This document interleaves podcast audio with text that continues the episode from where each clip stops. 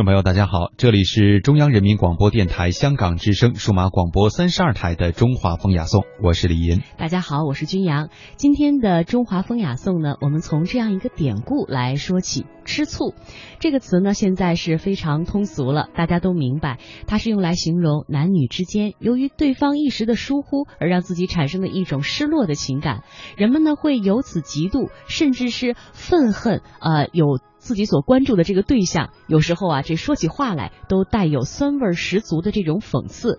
那么这个典故是出自哪里呢？在今天的节目当中呢，我们和大家去了解两种关于吃醋的说法。嗯，我们先来说说第一种哈，在《隋唐佳话》里当中有记载，有一次呢，唐太宗赐给了管国公仁圭两位漂亮的侍女，然而仁圭带回家之后不久就出事了。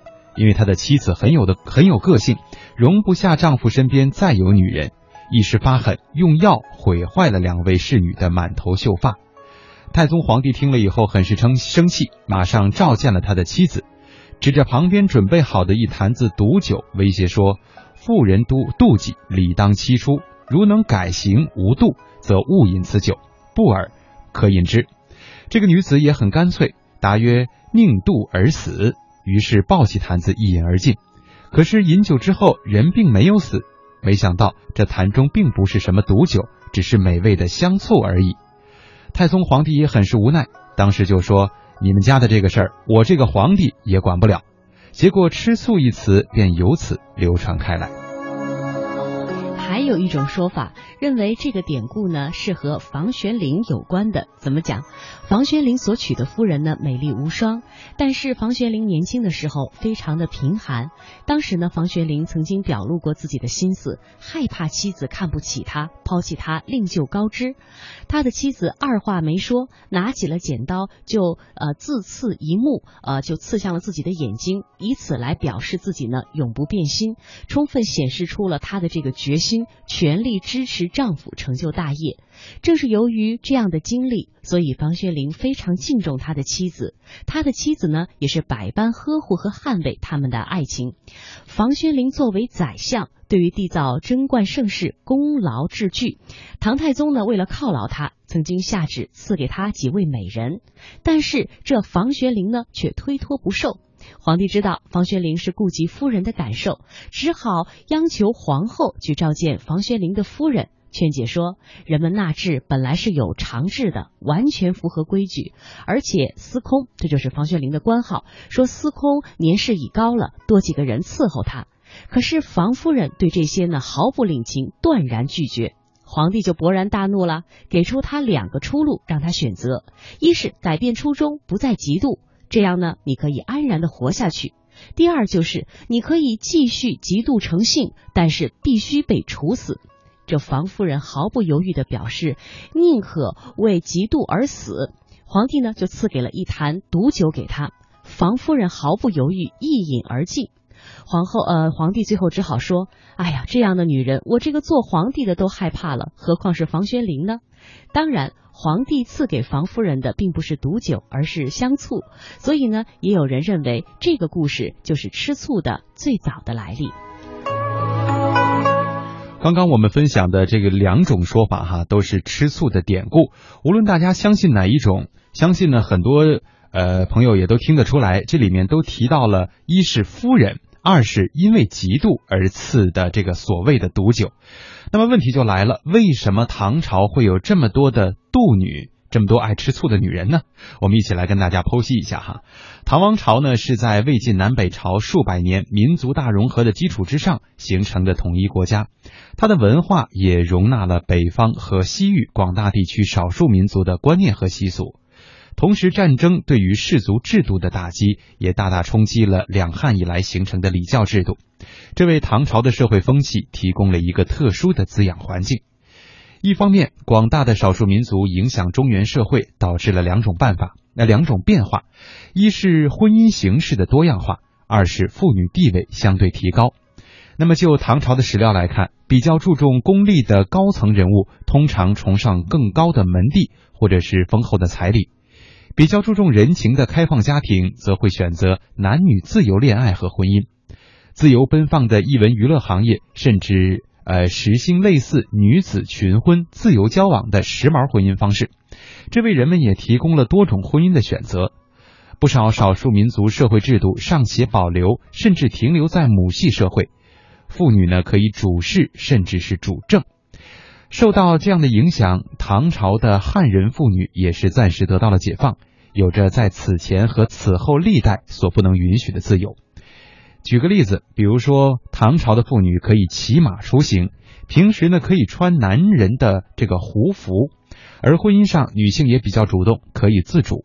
寻偶结婚的时候，女子可以选择自己中意的情郎，而婚姻不如意的时候，也允许女子主动的提出离婚改嫁。有关资料在唐人小说当中，甚至是。敦煌的卷书当中也是非常的丰富。再说另外一个方面，战争冲击礼教制度，使妇女呢获得了很大的自由。本来魏晋南北朝氏族家庭已经形成了非常严格的礼教规范，女子呀必须遵循此规范，否则是难以安身立命的。但是数百年的战争严重的打击了整个氏族体系，不少高门氏族到此时已经衰微不堪了，在社会上无法起到规范人们行为和风气的作用。而趁机崛起的新贵呢，多是在胡族社会风气影响下生活的寒门人物，包括出自北魏六镇军人的李唐宗室。如果不是深化呃深受胡化的汉人呢，就是稍微汉化的胡人。那这样，唐朝时期敢于冲破礼教、追求自由的人物就显得非常多了。接下来呢，我们将一起走进名师开讲，我们来听听中国人民大学国学院的孟宪实教授为我们讲述的唐朝究竟是怎样的一个朝代。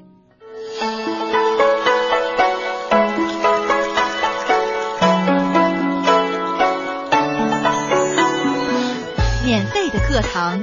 轻松的环境，自由的时间。名师名师开讲。唐朝的历史是从公元六百一十八年算起。这一年，唐高祖李渊称帝，正式当上了皇帝，唐朝算正式建立。唐朝建立当然也有一个过程。公元六百一十八年，公元九百零七年。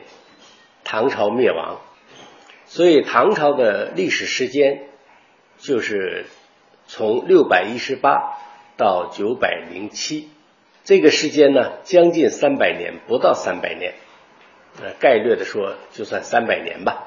在中国的各个朝代中，唐朝的地位还是蛮高的。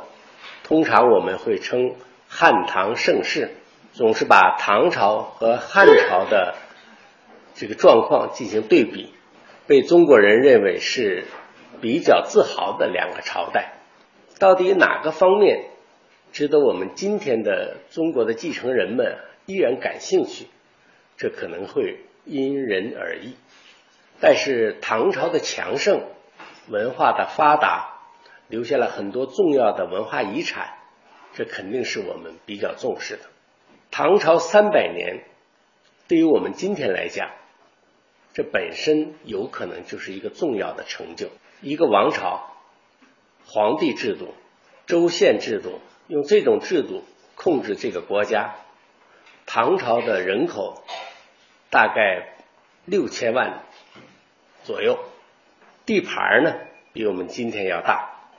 这个那当然，不同的时期、不同的皇帝的时期，呃，控制的地域不一样。